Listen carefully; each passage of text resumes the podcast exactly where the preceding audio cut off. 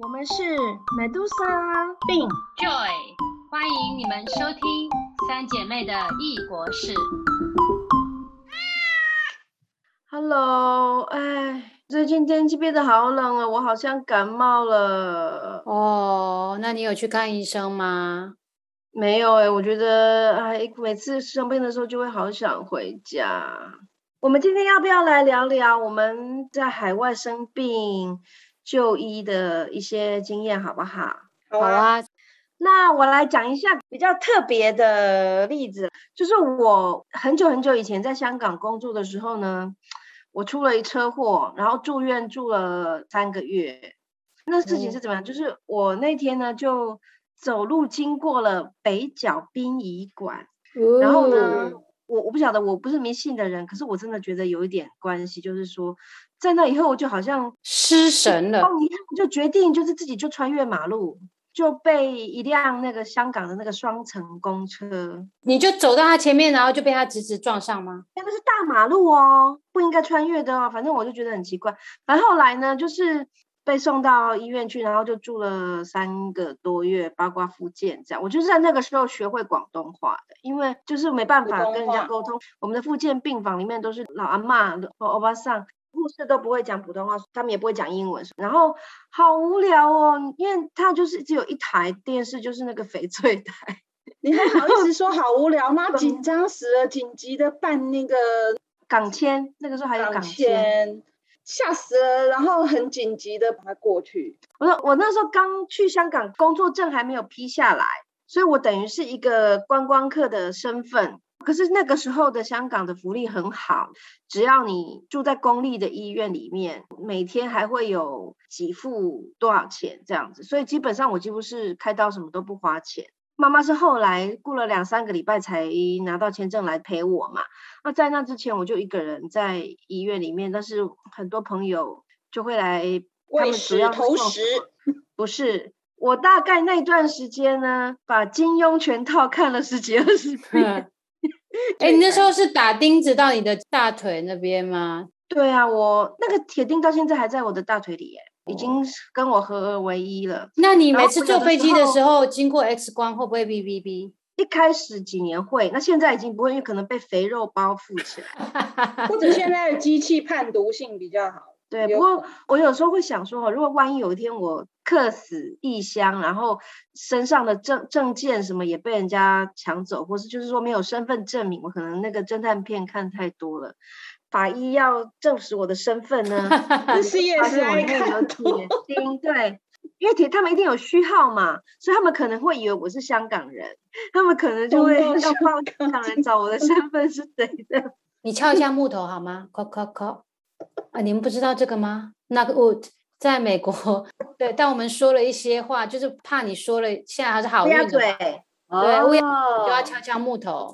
那 wood 对啊，所以我就觉得说，啊，香港是变成这样子，我也很难过，因为我觉得只在我的回忆里，它是我 身体的一部分。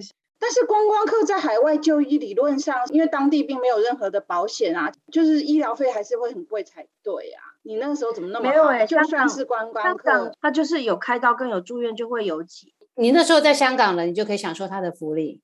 它是根据你是公民身份，它是根据医院在我家医院就医。真好哎、那个时候啦，那个时候啦。哦可是现在我觉得应该没有这么好的福利了。你那时候不是还上新闻吗？什么肥妹什么的，讲一下好了，我我还记得我从被撞了躺在地上，其实我是清醒的哦。那因为我那个时候我受过急救训练，所以我很快的冷静的看一下，知道说我呼吸知觉都没有问题，所以我知道我没有致命的危险嘛。然后就是躺在那里等那个救护车来，送到那个医院以后呢，忽然那个急诊室里面那个护士就在我的脸上盖一条脏脏的白毛巾。天啊！然后我吓一跳，我就那边挣扎说：“我还没有死啊，我还没有死啊。”然后，护士 不是他护士用广东话，大概意思是说，我如果不盖的话，等一下记者就会来拍你的脸啊。哦，哦，因为香港的那个八卦小报很流行，狗仔，其实不是小报，就是主要的报纸都是这样子，就是 是有专门的记者每天守在各大医院的急诊室。哦，对因为他是公立医院嘛，就推进去以后就不停的有那个实习医生来问我，然后他们就很慌乱，可能刚好新一批的实习医生，好像发现你没有办法用广东话沟通。对，问题他们就一直问你有没有怀孕，你有没有怀孕，你有没有怀孕这样子，因为他们要照 X 光嘛。然后每个人过来就要先问一次，你叫什么名字？你是谁？然后你有没有怀孕？你几岁？然后再问你有没有怀孕？这样对，大概有十几个实习生，每一个人过来就第一次就问这个，然后问到后来就很烦。后来他们就把我送去，我手术了七个小时，哎，哇哇！因为他们说应该是粉碎性骨折，蛮严重的大腿，可能我的骨头很细还是怎么样。所以那个他们弄试了好几种 size 的钢钉才固定住，然后通常你如果要麻醉的话，是不是之前都不能吃东西，对不对？可是我是紧急状况嘛，那没办法。我还记得麻醉以后吐噗出来喷到 天花板上，那你喷到天花板上还会掉下来 到你身上？对。然后我七个小时都是很清醒的，我就听到他们在钻我骨头的声音，这样。然后呢，就是我不是全身麻醉哦，没有了半身了哈。那后来呢？其实我觉得手术完麻醉退是比较痛，可是我真正的痛苦，手术完以后一个礼拜，就是因为那时候开始我要下来走嘛，用力。我的左肩呢，其实也有就有点裂痕啦，可是肩膀是软骨嘛。他就没有动手术，就是让他自己复原。然后呢，可是他们在抬我去上厕所下来的时候，护士就很用力啊，就把我那个肩膀的裂痕弄得更大，我就很痛。那因为你脚你就可以躺着不动，可是你上半身你只要头偏一个角度，你就会动到你的肩膀，那个真的是痛哎。刚好这件事情发生的是不是礼拜五晚上，我又遇到墨菲定律，就是他整个 weekend 都没有人理我。护士觉得我是妈宝 这样子，随便什么小伤也哀哀在痛。可是你想想看，两整天我真的连动都不能动。然后我还记得，我说躺在那里呢，看着我的手机放在床边，然后我想要去抓它，然后打电话给我朋友，叫他来帮我跟医生讲，说我是真的很很辛苦，够不到手机，然后痛到一个眼泪都流下来。我还记得。重点是因为你人在国外嘛，所以你也没有办法说有一个家人，甚至连语言。然后还有一次，也是一两个多礼拜以后，我已经可以自己行动了。呃，上厕所的时候，他会放一个大脸盆之类，就是尿盆呐，在床上，你就是坐在那边上这样子。然后我还记得我脱了裤子呢，在那里上，然后完了以后，护士就没有回来了，又跑去别床那边有紧急，大概半个小时也叫不到人来。然后这个时候，突然我有外国来开会的一群七个朋友来看我，天啊！所以其实真的严重的病痛，真的要有家人在身边呢。我觉得复原的那段时间是比较辛苦的，而且假设你是要自费，那有多惊人啊！你是住三个月吧？对啊，对。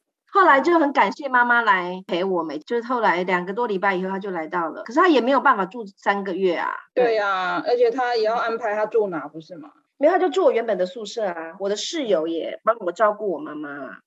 我我以前在北京也有回来就医的例子。我那个是有点好笑，因为像你是莫名其妙穿越马路被车撞，鬼迷了，鬼香港的鬼片那么多。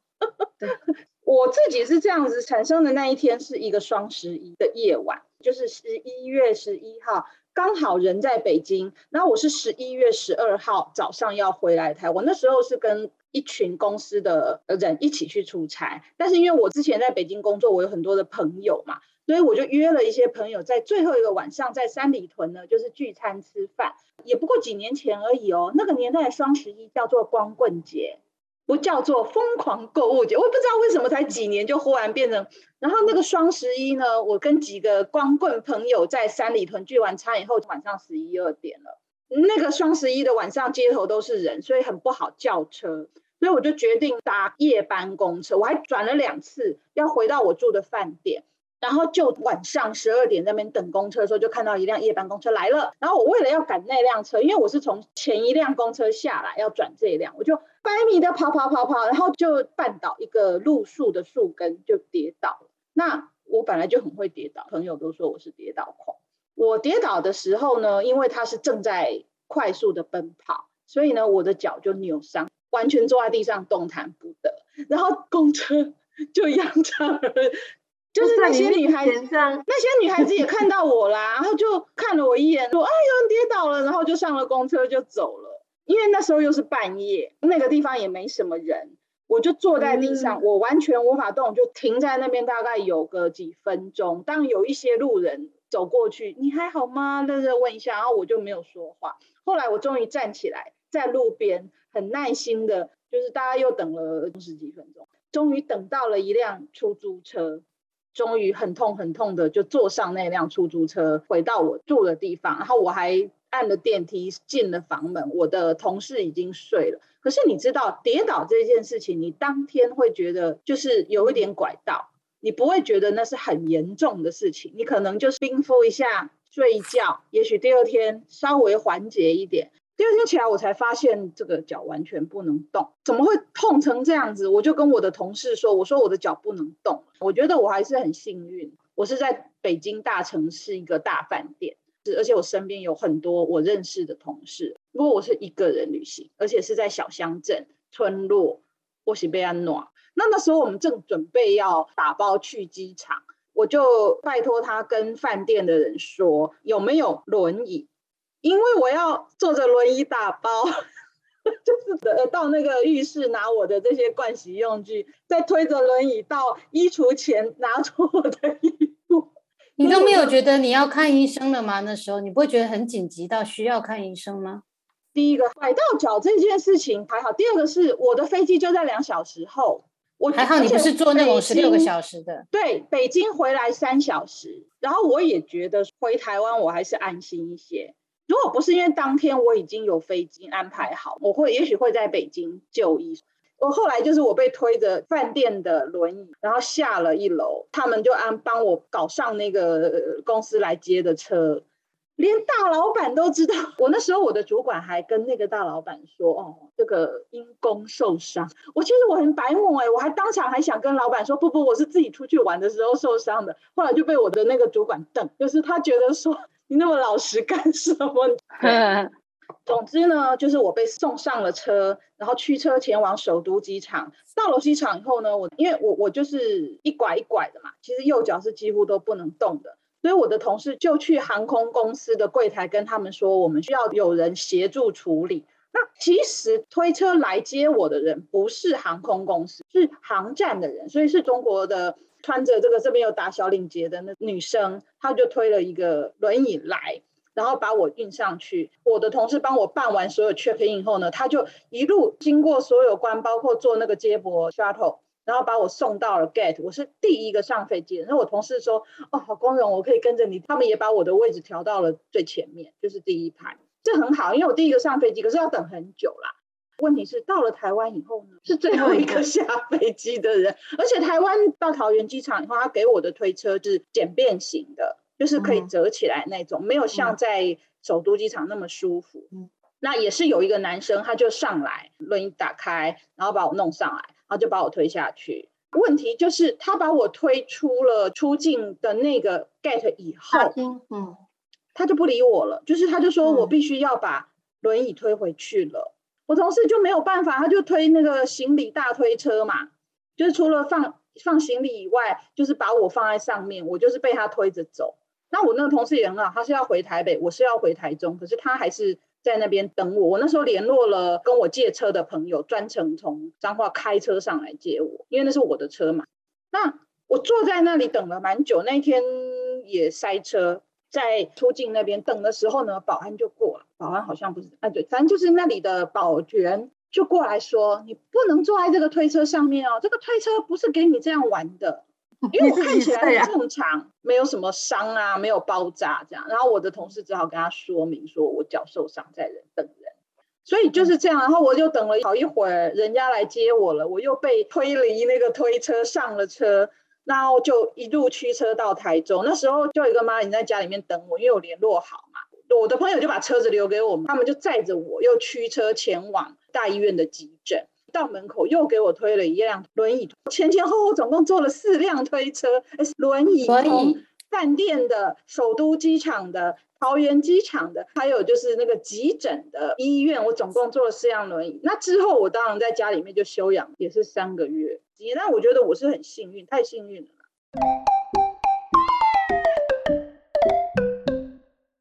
我之前在美国出了一个很大的车祸你们应该知道吧？好好久以前的就是知道但是马子记得你车子坏了他不知道你去第一次我其实是一个开车还还算蛮安全开车技术也算不错的人。那次为什么出车祸呢？就是因为我们实在是没有经验在雪地里面开车那个我那时候就念书的时候，然后期末了嘛，又很很冷，然后我就很想。去跟朋友过节，跟我一个很好的学姐，她住在隔了大概七八个州以外的州，我开车需要开十二个小时的，我就往南开。然后那时候就要接近圣诞节了嘛，我报告还没写完呢，我就是带着我的家当，还带着我的报告、我的电脑，还带了我的二胡，把它全部都丢到车上去，然后我就定了，我就是要那天要出发去开，大概一天就要去我学姐家。但那前一晚呢，我就很开心的跟我朋友们聊，然后他们就说：“你确定吗？”隔天会有大风雪来哦，所有的人都劝我说：“你不要在那天开车。”可是我就因为已经心意已决，心里已经充满了放假的那种感觉，我要去玩了，我要去玩了，所以我隔天就开车。我刚开的时候还没有下雪，然后我开开开了大概四十分钟、五十分钟以后，就开始慢慢的下雪了。然后我那时候还没什么感觉，因为我应该高速公路上嘛，我就是保持我的车速这样子。后来呢，开始看到远方的车子有车子，我就开始踩刹车，然后发现刹车一点用都没有，就是我还是一样的速度，一直滑嘛。对，然后是我自己技术也不好，因为它事实上是有有控制的那个方法，可是我就因为也没经验，然后当下反应不及，然后我就踩刹车，然后就完全没有用，我踩到底了也没有用，那当然踩到底是最惨的，然后就离那车子越来越近，越来越近，越来越近。我们那是两线道，我在靠左快车道，我就想说惨了，再见了，看到他在，我就看着他，然后我就。知道说我得撞上去，我就没有任何的选择。我撞上去以后，然后我就开始切到右边的车道，因为撞得很大力，然后我就往右切，还好我右边没有车，然后后我就再切出去，然后就撞了护栏，然后我就停在那，然后我车子就在冒烟，然后我的两个安全气囊全部都喷出来，对，就非常非常严重，那车真的是被我前面被我撞毁了这样子，对我当场就。呆了，我就想还好人真的没有什么大碍，我就怎么办？怎么办？怎么办？然后我就开始打给保险公司，然后保险公司就问我说：“你在哪？外面下着雪嘛，又完全一片都白茫茫的，我看不清楚我自己在哪一个出口。”然后就跟他报了一个我之前看到的，然后所有的车子都塞住了，因为我造成了一个车祸。就路人撞的人呢？你撞的人已经不知道撞到哪里去了。他已经被我撞了，他又往前跑了，然后又白乎 乎的一片，我就看不到他这样子。对，然后我后来又打给警察，警察也很久以后才来。我那时候就赶快打电话给我呃十二小时远的那个朋友，说我可能过不去了。我开车才开了不到一个小时，我就出了车祸这样子。他就帮我打电话给我我学校那边的同事。因为外面很冷嘛，然后我就在车子里面打电话，然后我车子在前面冒有点冒着烟，其实是很危险的。就有路人来把我的窗户，我窗户上已经铺满了雪，把我的窗户的雪把它拨开，然后再看看里面的人，里面的人有没有 事这样子。后来他就看我要打电话，然后他就把门打开说：“哎，你要不要到我的车上去取一下暖？”他人好好，然后就稍微停在路边，然后他就让我在他的车上暖了一下，然后我就继续打电话处理我再再来的事情。警察来了以后，就给我开了一张罚单，说我开车开太快。他们就问我说：“你要不要去急诊室？”然后我那时候其实也很没经验，我觉得我我人身上是没什么大事，可是他们看我的车蛮严重的嘛，他们就说：“那你还是去检查一下。”对对对对，我其实很担心，我的车就丢在那，我人就去了急诊室，你知道吗？那时候资讯也一团混乱，然后救护车来了，然后我就只带了我的钱包啊、电脑跟我的二胡，我的行李就丢在那，然后我就去了急诊室。然后你知道吗？那时候已经快圣诞节了，急诊室呢其实是没什么人，可是他们就放着很欢快的音乐，就是我非常期待的圣诞歌，然后就非常冷清的急诊室。对，然后我那时候其实本来是充满着愉悦的心情，对，然后我要去过圣诞节了，然后我才开不到一个小时，就很很凄惨的被送到急诊室，还好就是没什么事嘛，所以那个医生也是让我等了很久以后过来，就说啊你有没有怎样啊？然后我就说只有左脚有一点点痛，然后看了一下好像黑青了，就把我弯一弯弯一弯，就说好没事了，你可以走了。然后还好，我遥远的朋友打给我同同在学校的朋友，然后他们就开车来，就把我载回学校，我就被遣送回去，你知道吗？那时候心情真的是，我才我才好不容易逃离那个很高压的学校，然后你的车呢？我的车，我隔天就打电话给警察，然后跟他们讲说我车怎样怎样怎样，他们就帮我查，然后我车子就被送到那个拖到废车场去，结果就是很昂贵的账单一个接一个来的。在被开开罚单，对，然后保险，对，救护车，然后医生虽然看了我一下而已，可是也是账单非常贵，然后还有拖吊费啊，然后还有车子的处理费啊，还有什么，我就不敢打给马打电话，你知道吗？过了一天我才跟马打电话，第一句就是说出了一点小车祸，我没事，一定要先报自己没事，然后后来才慢慢跟他解释。对啦，重点是人没事都没有差啦，反正车子也只是个身外之物。那时候我还记得我的教授非常担心我，因为我们自己在外面嘛，然后他有点像自己的家人一样，还打电话嘱咐我宿舍的另外一个同学说，一定要让我去住跟他住在一起。他怕我半夜做噩梦啊，还是有一些什么车祸或者是的后遗撞症会会创伤创伤创伤症症候群，就是可能会做噩梦，然后会很发发生什么我比较好奇那个其他被你连累的人呢？对我其实也觉得有点愧疚，可是我真的不知道怎样。是我的保险公司有处理啦，我只有赔他们钱。可是我真的希望那家人或者是那个人没有没有什么创伤症候群症候群这样子。后面就莫名其是妙被人撞死。对，真的是 嗯，哎，我觉得欧美为什么对于那个心理创伤都那么那么的重视？我有一次在那阿姆斯特丹的火车上被偷啊，然后我去报案啊，报案他们也没有很认真要抓小偷，他也没有收集他我的问你要不要帮你安排他心理医问生？他只是问说你需不需要做心理治疗？嗯，对，那时候真的是哦，在海外，然后自己一个人，这时候真的好想回家呀。不过还好的就是说，真的，因为你那边还是有很多的朋友、教授、同学，然后大家就互相赶快联络来联络去。是啦，可是你还是会不好意思麻烦人家，再怎么样，人家也只是朋友啊。出事的当然啊，像病一样，就是你一个人在那里的时候，你就是只能自己勇敢起来啊，只能自己想办法。你就是真的没有哭呆坐在那里什么都不做的那个嗯选择，嗯对，嗯人就会变得很勇敢。对我们都很幸运啦，我们身边都还是有可以帮的人啊。反正就是每次生病的时候，就会遇到一个不方便的时候。假期的时候有没有？我以前在欧洲的时候呢，因为有一年冬天呢是住在那个房子是加盖出来的，所以它中央空调就是室内其他地方温度都很高，可是地方就很冷。所以我冷了一个冬天以后，隔年的春天我就得了花粉症，然后再过一年的冬天我就得了气喘。因为荷兰他们也是除夕跟元旦，这样他们就会放那个烟火。后来我就是因为他的那个烟火呢，我就气喘发作，就一月一号真的已经是喘不过气来，然后我已经没有那个气喘的那个喷的那个就没有已经没有用了。真的没办法去看医生了，然后可是那一天也叫不到计程车，后来是我老公那时候应该还是男朋友吧，骑着脚踏车载我去看急诊，因为我们是脚踏车进去，不是开救护车进去的，所以所有的医生护士都不理我们，觉得我们不是很重。啊，可是我已经在那边喘不过气来了。后来终于就反正是慢吞吞的，然后我已经跟他讲说我是气喘，我有病历什么，不是在那个医院，在加医。他还是说要给我做过敏测试什么什么。后来就是要打针，然后他大概戳了十几二十次，就是 医院里面所有的护士跟医生跟隔壁的所有的病房的护士，每个人都进来给我戳一针，因为他们找不到我的血管。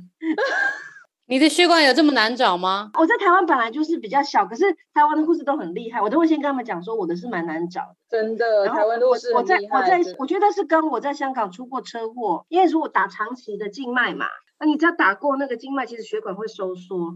然后那个他们就边打就边找借口说，哎，我从来没有见过这么小的，哎，一定是你们亚洲人，你又这么矮，所以血管很小嘛，那就是每个人进来就要讲一堆借口。我就说没关系，那不用了，你只要给我那个喷剂就好。他们不甘愿，他们就是把所有那天当值的能够打针的人，整个医院全部都调过来，一个人给我插一针。后来呢？后来他们还是没有成功，打了十几针还是没有成功，就是打不到血管。后来他们就放弃那个办法，就给然后就让我你喷剂。记得，然后我就说早说你就不要让我做。对啊，完了以后还是自己骑脚踏车回去了呀。哎，为什么我们要不就在圣诞节，要不就在元旦，要不就在双十一？统计数字上，这些也真的是出意外，或是出事急症，或是什么最高峰的时候，是真的是这样发。起，那有你们有谁是旅行中遇过的时候是真的只有一个人？比如说在尼泊尔被狗咬，那也是有人啊。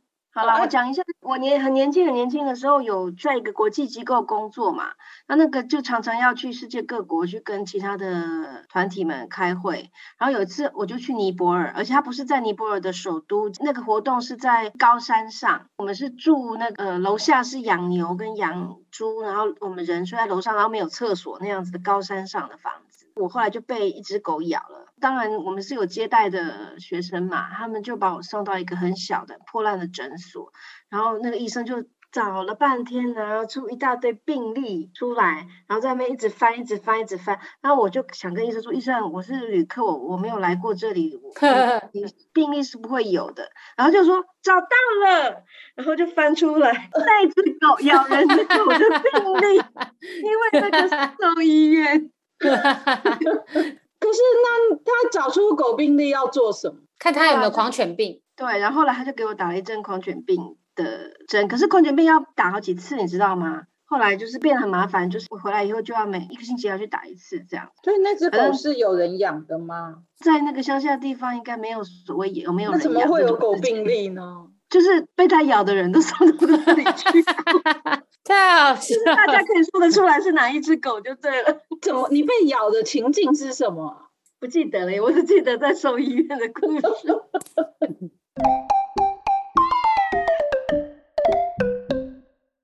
想到一件很好笑的事情，之前讲我在呃荷兰的那个老房东那个教授嘛，有一次他去巴西开会的时候，他就急症并发昏倒，然后就被送到医院去。然后因为他是外国人，巴西就是属于这种很贫富不均的国家。大部分的人都没有办法得到基本的医疗救助，但是也有那种超级豪华，他就是给很有钱的人的那个医院。那因为他是外国人嘛，他就被送到那个有钱的医院去。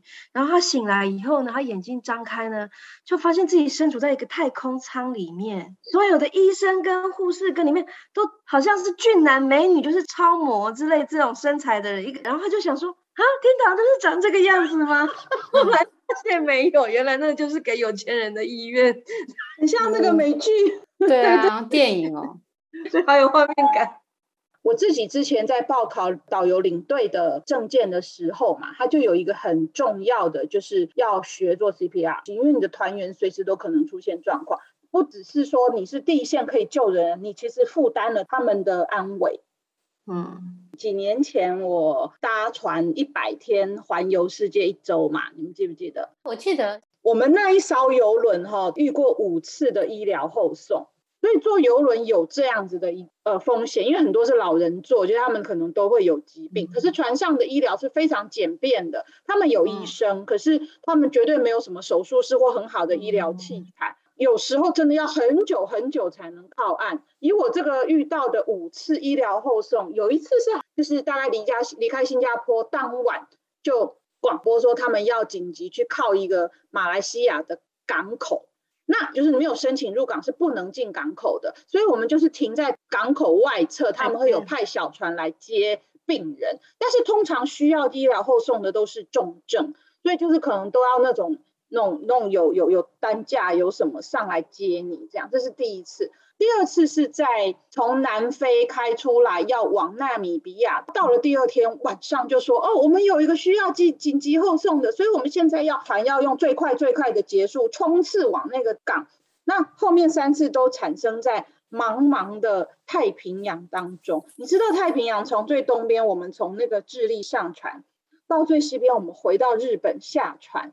中间大概三十二天的时间，我们只停靠四个地方，其他全在海上。第一次是在复活节岛，你们知道拉潘诺伊就是有摩艾的那个。我们晚上终于要离开的时候呢，有一个特别的仪式，是这个船会绕整个复活节岛一圈，从傍晚看到太阳下山以后呢，就已经我们看到我们自己上岸那个港口，就啊再见了再见了。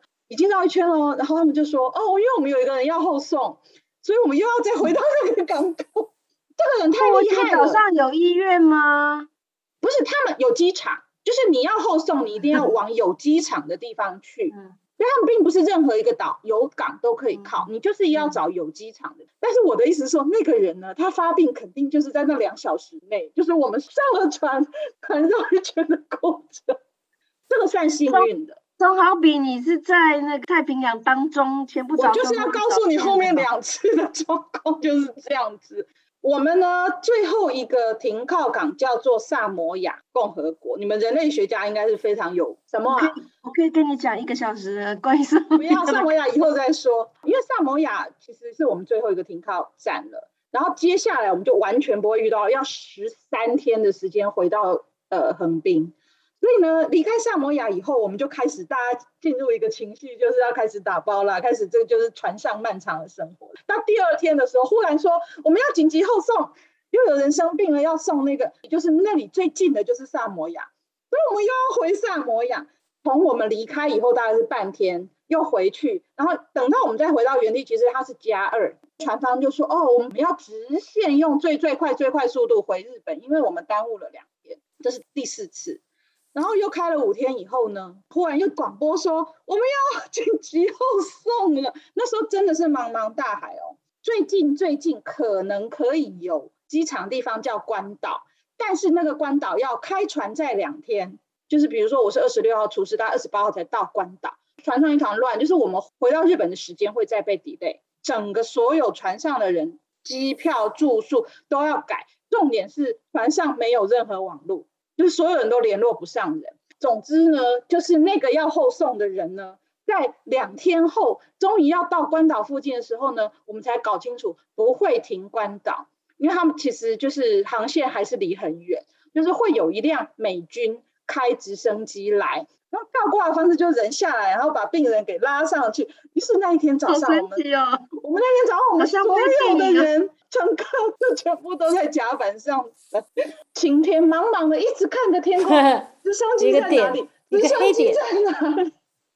全船的人都在甲板上等直升机，因为太无聊了，你知道吗？十几天都没有靠岸嘛，因为我们也不知道病人是谁，船方没有揭露太多讯息。终于等了大概要要两三个小时哦，终于看到很遥远、很遥远、很遥远有一个小小的点，因为你知道大家会通报嘛，啊，在那里，在那里。然后就说往那个方向看，那个整个飞机过来又要十几分钟，那他就在甲板前方，其他人被挡在后面，就在甲板前方，他就开始进行我刚刚说的那个超级困难动作，把他是把一个人掉下来，然后这样，对对对，然后再有一个人再把他拉上去，这个真的是嗯很很风险很高，就可能美军这一块的训练还是不错，然后就把他载走，所以我们。就是遇遇到五次后动，这一次是最惊险。可是你知道吗？那时候我的感觉就是，你真的有慢性病的或身体不太好的人，坐长期游轮是一个非常有风险。不要觉得那个是多浪漫，是尤其像我刚刚讲南太平洋，就算有陆地，你还要找有机场的，而且这整个非常复杂，全船的人都要跟着一起，没有办法，对不对？对，他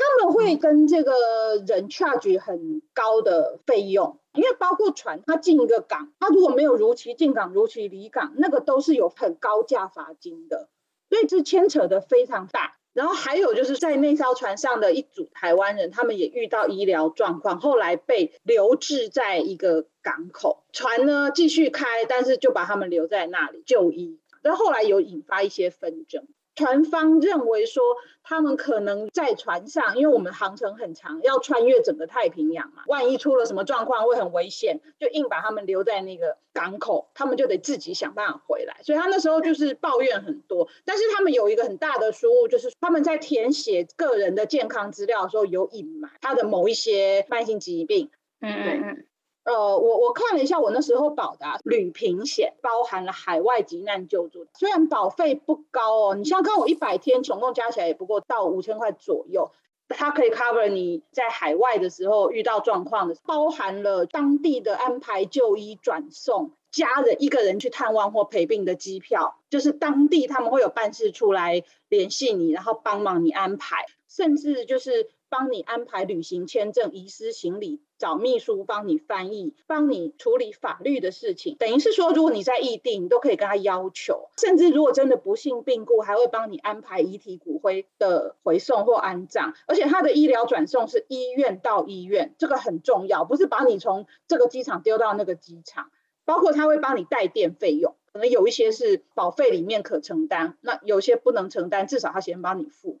要不然的话，你想想看，一个人在海外遇到这种，如果你一个人身体出状况，或者是说人昏迷，或者是无法行事，旅行的时候最好是还是要保这个东西。嗯我那时候有保，当然我们都希望用不上，我也没用上。对呀、对呀、对哦，因为这个跨国医疗就医真的是很复杂、很复杂的事情啊。你对一定要包含你如果要手术，谁能够帮你签署什么的，对不对？所以结论就是要搭邮轮，请趁年轻、身体好的时候赶快去。其实，在海外真的是，比如说，如果以台湾人来讲，回到台湾就医还是比较好。我在北京的朋友，他那个病是几乎是要濒死，有生嗯命危险的，他最后还是安排了医疗专机。嗯其实他并不是有钱人，可是你知道医疗专机的安排也是很复杂的一件事情，所以也是要有人帮忙，非常的昂贵。我记得他那次好像听说是两百万台币。有钱或名人什么处理这种东西可能还好，可是像我朋友这种一般的平民百姓，可是他如果没有回来，可能真的生命就没对了。虽然说你在北京，你语言是通的，而且身边也有亲友，但他最后还是倾尽所有让他回来就医。可是有时候你并不知道说回来救是不是就救得活。我现在是活蹦乱跳一个人，那当然就是要想尽一切办法。不过人在那个阶段，真的钱都是身外之物了啦，是是，对不？对？嗯。对啊，今天的 Pocket 三姐妹的异国事，我们各自回顾了曾经在旅途中或者海外生活中那些惊慌的时刻。现在想起来都是又荒唐又好笑，也希望大家都平安健康哦。谢谢您的收听，敬请继续期待下一集。